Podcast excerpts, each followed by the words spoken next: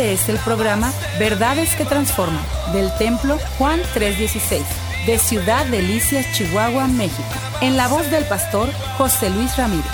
Contáctanos al teléfono 639-477-2525 o al correo electrónico juan316templo gmail.com o visítanos en la avenida 18 y calle 41 Sur, Colonia Lindavista. Verdades que transforman. Comenzamos.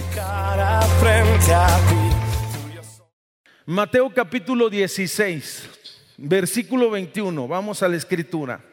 16, 21. Dice la palabra. Desde entonces Jesucristo comenzó a declararle a sus discípulos que debería ir a Jerusalén y sufrir muchas cosas de parte de los ancianos, de los principales sacerdotes y de los escribas y ser muerto y resucitar al tercer día. Ahora sí vamos al segundo versículo, Oseas capítulo 6, versículo 1. Dice, venid y volvamos a Jehová venid y volvamos a Jehová. Esa es la recomendación del profeta.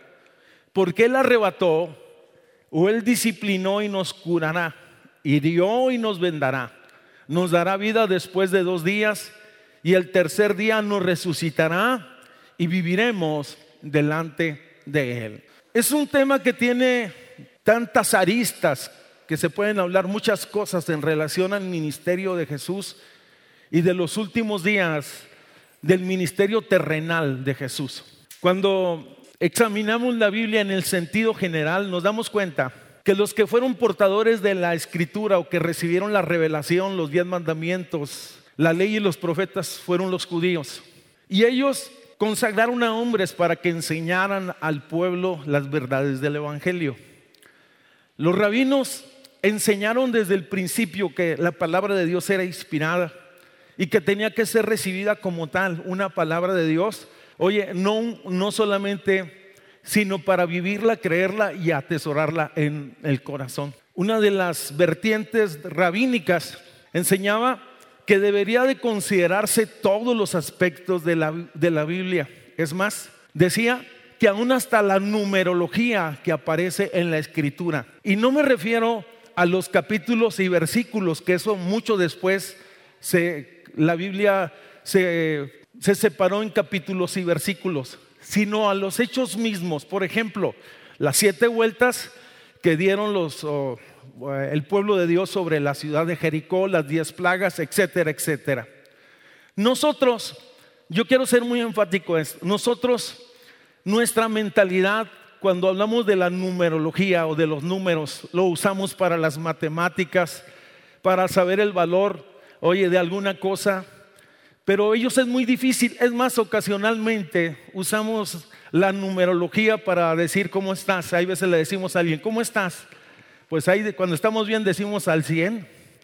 Cuando estamos más o menos hay 50 y 50 y cuando anda por el piso dice, pues ahí menos cero. La mentalidad hebrea expresaban este aspecto, lo tenían como, como un aspecto ideológico, pero también como un aspecto teológico.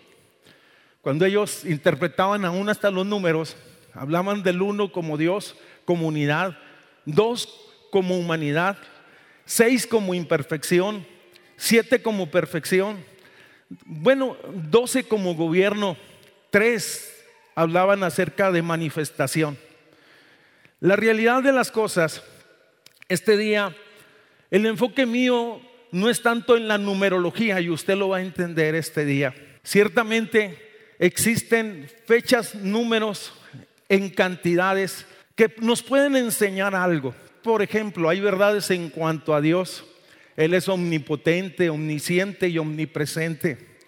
En cuanto a la bendición sacerdotal que los judíos declaran a sus hijos hasta el día de ahora, oye, número 624 que es triple y dicen, Jehová te bendiga y te guarde, Jehová haga resplandecer su rostro sobre ti y ponga en ti paz, y Jehová alce sobre ti su rostro y ponga en ti paz. En otras palabras, desde el punto de vista bíblico, escúcheme, Dios es eterno, Él es, Él ha existido desde el principio. El tiempo tiene que ver con nosotros los humanos. Pero cuando Dios se hace presente, entonces aparece el propósito y podemos definir entonces que Dios tiene un propósito eterno para cada uno de nosotros. Al hablar un poco sobre números, la intención no es dar una clase de cabalística, el valor numérico de los números, sino solamente ilustrar, ni mucho menos tratar de espiritualizar, sino el tema que yo quiero hablar con ustedes este día, hablar de algunos de los eventos gloriosos del tercer día. Dije que el 3 en el sentido que ellos interpretan significa manifestación. Por lo tanto, vamos a comenzar desde el Génesis y luego llegar hasta la crucifixión y a la resurrección. En el Génesis, el tercer día, vemos en el principio, dice la escritura, Génesis 1.1, oye, que, creó Dios los cielos y la tierra. Y esa creación fue durante seis días. Pero en el tercer día, Dios trajo orden, separó las aguas. Bueno, primero que nada, ordenó que se separaran las aguas de la tierra y llamó a lo seco tierra y a las aguas aguas. En otras palabras, después separó las aguas de las aguas. Eso fue en el tercer día. Oye, dicen los teólogos que separó las aguas dulces de las aguas saladas. Luego Dios ordenó, oye, en ese tercer día que la tierra produjera y que la semilla diera cada una según su propio género. En otras palabras, este es un aspecto interesantísimo, Dios trayendo orden en el tercer día de su creación. Cuando nos pasamos entonces a ver al pueblo de Dios que estaba cautivo en tierra de Egipto, que manda un libertador y luego que lo saca Dios con mano poderosa por mano de Moisés, y que ellos cruzan, oye, ese desierto y que Dios los conduce hasta el monte Sinaí, donde recibirían leyes y mandamientos de parte de Dios. Y cuando ellos llegaron al, al Sinaí, desde luego, el pueblo se quedó en las faldas del cerro y Moisés subiría a lo alto del cerro para encontrarse, del monte Sinaí para encontrarse con Dios. Pero dice Éxodo capítulo 19, versículo 10. Por eso estamos hablando de los eventos gloriosos del tercer día. El tercer día, después de que ellos llegan al Sinaí, Dios desciende. Diga conmigo, Dios desciende. Dice Éxodo 19, 10. Y Jehová dijo a Moisés, ve al pueblo, santifícalos, que saquen todas sus cochinadas, dijo hoy y mañana laven sus vestidos y estén preparados para el día tercero, porque el tercer día Jehová descendió y estén preparados para el día tercero, porque el tercer día descenderá a los ojos de todo el pueblo sobre el monte Sinaí. Al tercer día de que ellos llegaron a aquel lugar, Dios desciende y luego les empieza a dar mandamientos en el tercer día del monte Sinaí, Dios da mandamientos. Diga conmigo instrucciones. da dirección. Oye, y en aquel día también lo ratifica como su pueblo. Y por cierto que dice la escritura que el monte temblaba porque Dios estaba ahí. Ahora, en ese momento, oye, la fe de los judíos fue ratificado. Supieron entonces que Dios es real. Diga conmigo, Dios es real. Ellos eran libres porque Dios los había sacado. Y no solamente eran libres, sino que los había tomado como sus hijos. Y no solo eran libres, sino que les había dicho que se despojaran de toda iniquidad y que solamente les sirvieran a Él y que fueran ministros del Dios Altísimo, pueblo escogido por Dios. En otras palabras, el pueblo que antes había sido menospreciado, Dios lo consideraba como su especial tesoro en aquel lugar y en aquel momento. Un pueblo insignificante, el más pequeño de la tierra, Dios derramando grandes bendiciones, oye, sobre sus vidas, declarando grandes cosas sobre eso, sobre ellos en el día tercero en el monte Sinaí. Cuando ellos van del monte Sinaí, van a ir a la tierra prometida y llegan a los márgenes de la tierra prometida, el pueblo que recibió las leyes, y se paran en el Jordán. Y nuevamente Dios habla al pueblo. Josué capítulo 3, versículo 2. Dice nuevamente, y después de tres días, Josué 3.2, y después de tres días, los oficiales recorrieron el campamento y mandaron al pueblo diciendo, vamos a ver si nos pueden poner esa cita. Cuando veas que el arca del pacto de Jehová vuestro Dios y los levitas y sacerdotes los la lleven, vosotros saldrán de su lugar, irán en pos, vamos, irán en pos de ella. En otras palabras, cuando el Señor diga, vamos a avanzar hacia la tierra prometida y cruzar el Jordán, es el momento de avanzar. Y esto sucedió, diga conmigo, al tercer día. Es muy significativo. El tercer día en el Jordán era día de expectativas cumplidas y sueños realizados. Ellos querían ser libres y entrar a la tierra prometida y al tercer día el Señor les daba esa oportunidad. Al tercer día en ese Jordán Dios engrandece a su pueblo sobre sus enemigos y aún hasta el Jordán se tiene que abrir para que ellos puedan pasar en seco. Al tercer día, oye, en ese lugar, Dios hizo un camino nuevo para ellos y testificó que Él era el Dios omnipotente de los cielos ante las naciones, que cuando escucharon estas cosas dijeron, Dios es grande y la iglesia dice, Dios es grande. Oye, en ese tercer día se puede decir, y dando inicio al cruce, entonces comenzaba la conquista. Estamos hablando del tercer día se quitaba la derrota, el oprobio y el desierto quedaba como un recuerdo y solamente. Me recuerdo ese texto que dice, las cosas viejas pasaron a nosotros y aquí todas son hechas nuevas, todas son hechas nuevas. Ciertamente esto tenía que ver con Israel, pero también tiene que ver con el proceso que nosotros vivimos y que en la fe que estamos experimentando cada día. Pero ahora quisiera hablar algunos detalles, eventos relevantes de la vida de Cristo en el tercer día. Primero que nada, ya lo leí al principio, se enfatiza y creo que es el gran suceso, la resurrección de Cristo al tercer día. Pero tres son los oficios de Cristo. Oye, y Cristo fue conocido como profeta. Hablaba, tenía discernimiento, tocaba a las personas, pero también era sacerdote y era rey. Tres son los oficios de Cristo. Tres años duró el ministerio terrenal de Jesús. Fueron tres años en el cual Dios obró señales, prodigios y maravillas. Tres fueron las tentaciones que el enemigo trajo a Cristo. ¿Se recuerda? Mateo capítulo 4. Hasta que estas piedras se conviertan en pan. Si eres el Hijo de Dios, échate abajo después de subirlo o ponerlo en el pináculo del templo. Vamos.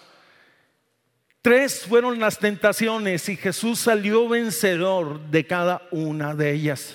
La escritura dice en Primera de Juan 5:7 que tres son los que dan testimonio en la tierra de que Dios es veraz y verdadero, el Padre, el Verbo y el Espíritu Santo. Qué impresionante es esto. Pero cuando Jesús empieza su ministerio, oye, al primer lugar donde inicia o da inicio a su ministerio es en una boda, en las bodas de Caná de Galilea. Y dice Juan capítulo 2 versículo 1, al tercer día se celebró una boda en Caná de Galilea y Jesús fue porque lo invitaron, hermanos.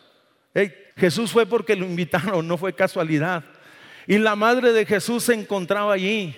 También habían sido invitados a la boda Jesús y sus discípulos.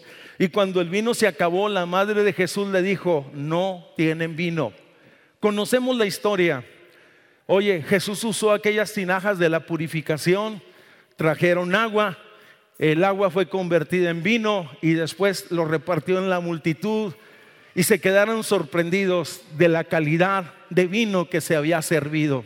Por cierto, no use como argumento ni pretexto para tomar y justificar sus vicios. Hay entre paréntesis es el anuncio. Al tercer día, dice la escritura que vinieron multitudes a escuchar la enseñanza de Cristo. Mateo 15, 32. Eran tan grandes que cuando contabilizaron se dieron cuenta, Mateo 15, 32, que eran más de cuatro mil personas. Dice, y Jesús llamando a sus discípulos les dijo, tengo compasión porque la gente ya hace tres días que están conmigo y no tienen que comer y enviarlos en ayunas, no quiero, no sea que se desmayen en el camino. Conocemos la historia, alguien dio un pequeño almuerzo y entonces Jesús oró por ese almuerzo y fue suficiente para esos cuatro mil personas. En el tercer día podemos decir que el Señor suplirá nuestras carencias, vamos, tanto físicas como espirituales. Qué maravilloso es pensar que clamamos a Él y Él nos escucha. Podemos resumir entonces que el ministerio de Jesús estuvo avalado por Dios con señales, prodigios y maravilla y la Biblia dice que era un hombre lleno de gracia y de verdad, pero se avecinaba el cumplimiento. Diga, el cumplimiento viene. Fíjese que es muy interesante. Los discípulos habían vivido con Jesús tres años, lo habían seguido, habían sido testigos de toda clase de milagros, liberaciones, sanidades.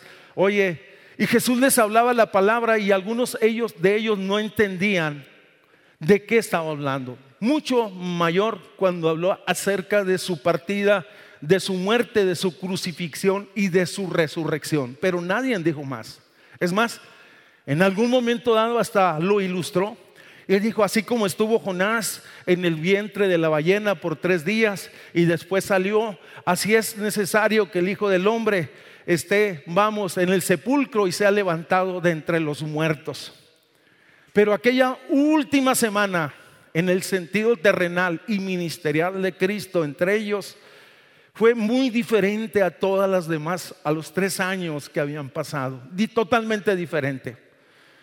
Una semana antes, dice la escritura que Jesús descendía del monte de los olivos y multitud de personas venían a recibirlo con palmas. Oye, y tendían sus mantos y decían, Osana al que viene en el nombre del Señor y se quedaban maravillados.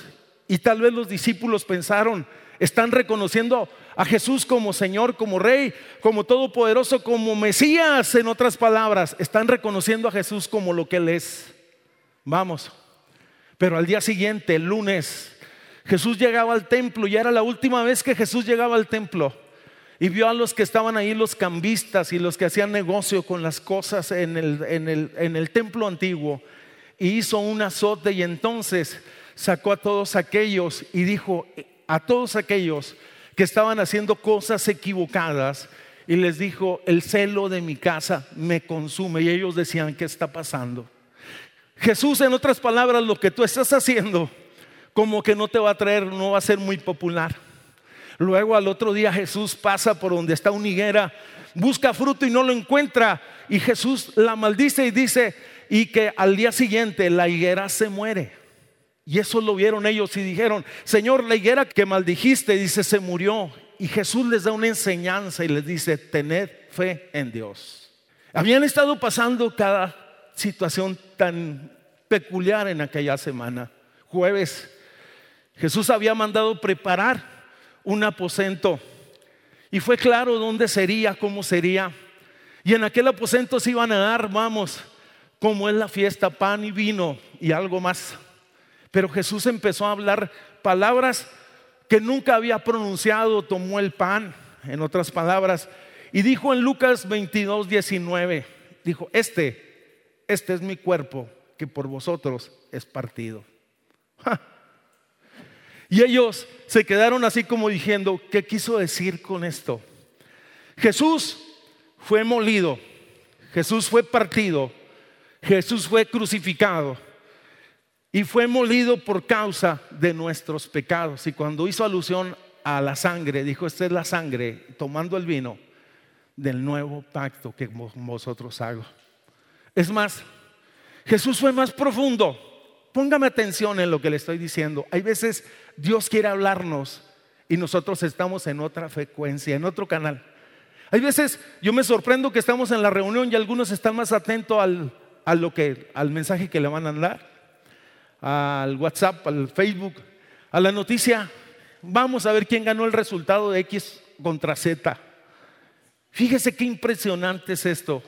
Y aquella, aquel día Jesús le dijo, la verdad que el pastor es herido y se refería a él y las ovejas son dispersas.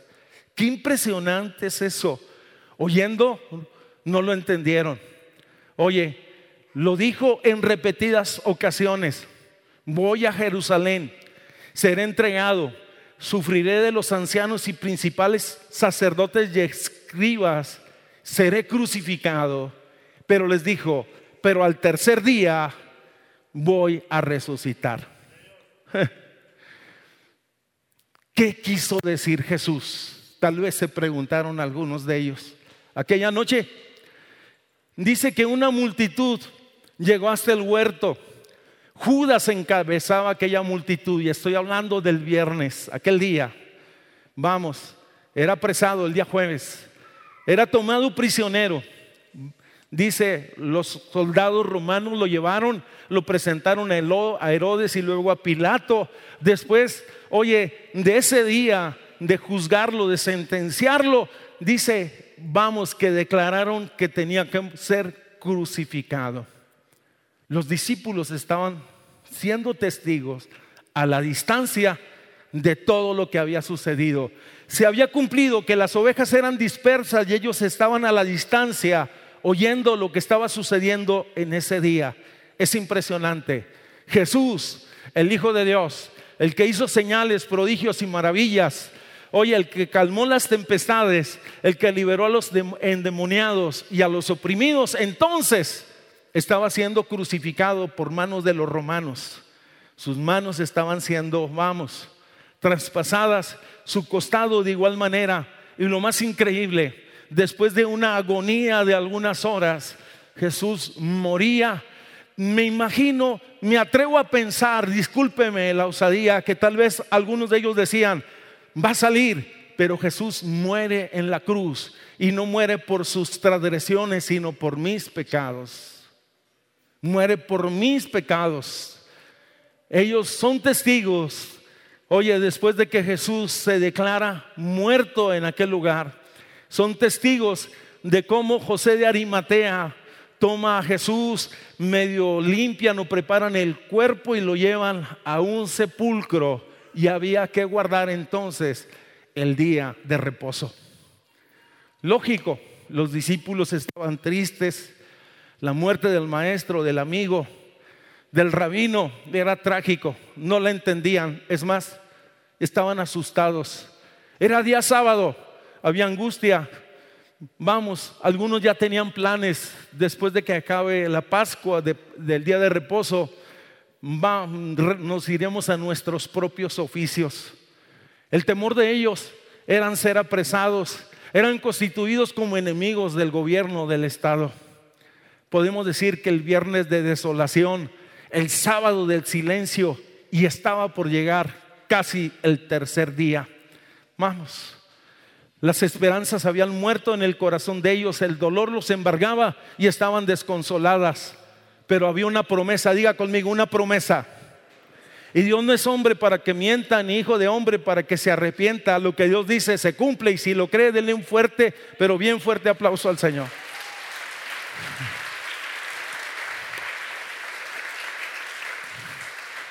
El relato bíblico de los cuatro evangélicos, de los cuatro evangelios, hablan de la resurrección de Cristo.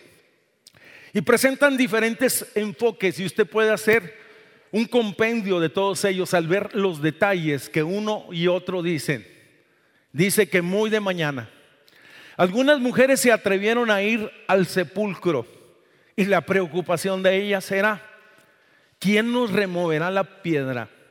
Porque Jesús había sido, vamos, sepultado en una tumba y habían hecho rodar una piedra que necesitaban, que pesaba varios kilos o toneladas, algunos dicen, no tenían las fuerzas, llevaban especies, querían preparar el cuerpo de Jesús como era digno, pero ojo, ellos iban a buscar un Cristo muerto.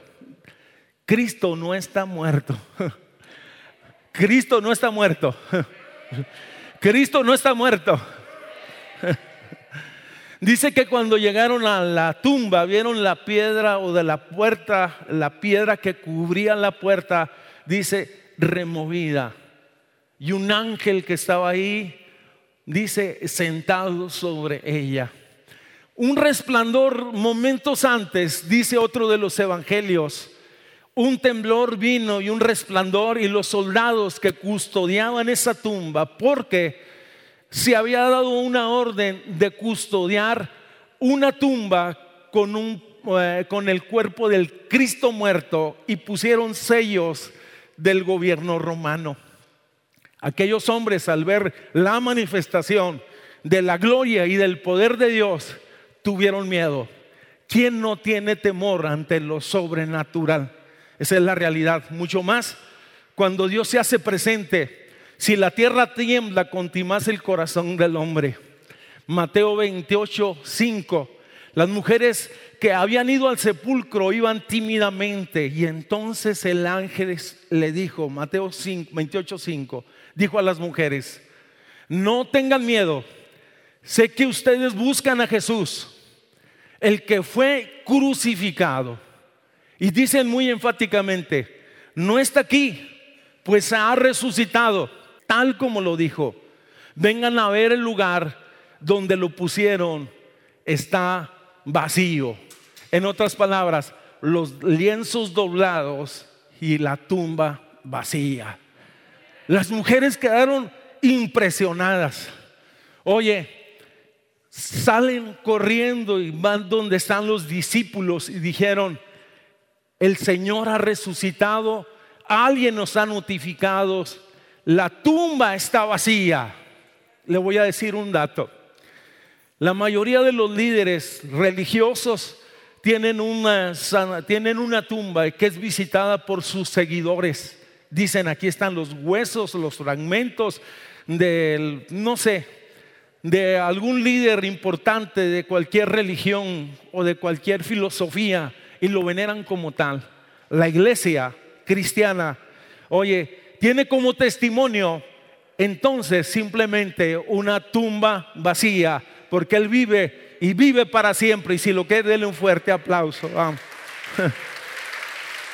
Llega con los discípulos y dice que Pedro y Juan salen corriendo para ver si es esto cierto. Juan llega primero, se queda en la puerta, Pedro entra y ve los lienzos doblados. Hay tantas cosas, no me meto en eso. Oye, ven los lienzos doblados y se van anonadados, perplejos, impactados y solamente decían, parece que ha resucitado. Vamos, empieza a correrse la voz. Algunos están llenos de incredulidad, de dudas, de cuestionamientos. ¿Por qué? ¿Por qué de esta manera? Y en medio de ese caos y de esa confusión espiritual que ellos estaban viviendo, estaban remachados en una casa a puerta cerrada y Jesús se hace presente y les da un mensaje en el tercer día. Escúcheme, paz a vosotros. Yo soy. En otras palabras, no tengan miedo. Yo soy el que vive. Yo soy el gran, el enviado de Dios. Es impresionante. Algunos de ellos dice que empezaron a correr la voz. Por cierto, que entre ellos no estaba Tomás, el incrédulo, el que quería tocar, ver, cuestionar, analizar todas las cosas. Y le dijeron, al Señor hemos visto Tomás. Y él dijo, hasta que yo no lo vea y no toque las heridas de sus manos y no ponga mis manos en el costado, no creeré. Pero Jesús llega con el incrédulo, con el que duda, con el que se está debatiendo en la fe, como el que está desanimado de los caminantes de Maús, que van queriendo volver a sus antiguos oficios, que representa volver a su vieja vida. Y le hablo a usted que está aquí en este día, porque el tercer día en la vida del creyente es importante. Lo que sucedió allá tiene que ver con nosotros. Lo que Jesús hizo con ellos también tiene que ver con nosotros. Vamos, Dios o Jesús quitó las dudas de Tomás, se hace presente nuevamente. Dice, entonces, oye, que le dice, soy yo, puedes ver, puedes tocar. Y la escritura dice que Tomás en el Evangelio de Juan dijo, quedó impresionado y dijo, Dios mío y Señor mío. En otras palabras, Cuando le dice Dios mío, le está diciendo, y tú eres el Señor. Señor de la vida, Señor de la muerte, Señor de la enfermedad, Señor de las tragedias, el que está por encima de todas las cosas y Dios se ha glorificado. Y si lo cree, denle un fuerte, pero fuerte aplauso al Señor. Vamos. Pero hay algunos que después de haber visto tantas señales, prodigios y aún al Cristo glorificado, quieren irse a sus antiguos oficios, Pedro y otros más. Y Jesús entonces toma la decisión, el Cristo resucitado, de ir a buscarlo hasta donde él estaba. Y por cierto que el Evangelio de Juan dice, en Juan capítulo 21, dice, y era la tercera vez que el Señor se manifestaba a sus discípulos después de haber resucitado de la muerte y le dijo, Pedro, esto continúa, tu llamado es personal, sírveme y sígueme. ¿Qué estoy diciendo? Oye, que la muerte, oye, no pudo detener a Jesús. Vamos, el Seol, el Hades, el infierno no lo pudieron detener. Él resucitó. La piedra, la tumba, la estrategia que se había puesto sobre aquella tumba no fue suficiente. Jesús se levantó de los muertos. Ni los principados ni las potestades pudieron detener que Jesús resucitaría. Ni el sistema religioso lo podría detener. Él estaba vivo para gloria de Dios Padre. Dios le había dado vida sea su nombre glorificado. Sabe que cuando los religiosos se dieron cuenta de lo que estaba sucediendo, dice, empezaron a pensar en algo. Vamos a levantar una estrategia, vamos a decir que vinieron los discípulos y robaron el cuerpo, en otras palabras.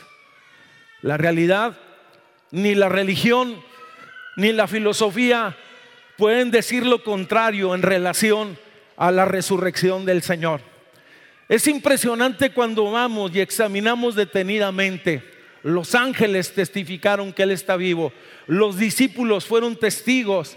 Oye, lo vieron, lo siguieron. Y por cierto, que no fue un día ni dos días lo que Jesús estuvo con ellos, sino fueron 40 días que Jesús estuvo, el Cristo resucitado, con ellos, hablándoles acerca del reino de Dios todo lo que había enseñado durante tres años atrás les estaba afirmando, aplicando la ley de la repetición. Oye, todo esto podemos decir que sucedió gracias a que hubo un tercer día en que Jesús se manifestaba a sus discípulos y nosotros podemos sacar una serie de enseñanzas prácticas para nosotros de todo lo que he hablado. El mensaje del tercer día habla de que hay esperanza para nosotros. El mensaje del tercer día habla de que hay aliento para nosotros y que mi fe puede crecer nuevamente y fortalecerse en Dios. El mensaje del tercer día habla de una nueva vida y de unos nuevos comienzos. El mensaje del tercer día expresa que puedo caminar con Él, no 40 días, sino 40 años o los que Dios me permita. El mensaje del tercer día expresa, oye, que hay sanidad, salvación y que Él puede sanar nuestras heridas. El mensaje del tercer día expresa victoria sobre la oscuridad. Y diga conmigo, Cristo vive.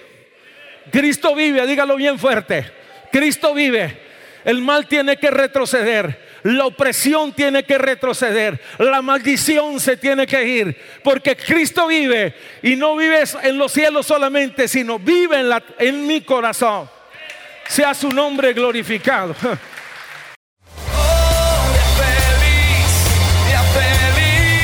Este fue el programa Verdades que Transforman del Templo Juan 316 de Ciudad Delicias, Chihuahua, México. En la voz del pastor José Luis Ramírez. Contáctanos al teléfono 639-477-2525 o al correo electrónico juan316templo gmail.com o visítanos en la avenida 18 y calle 41 Sur, Colonia Lindavista. Verdades que Transforman.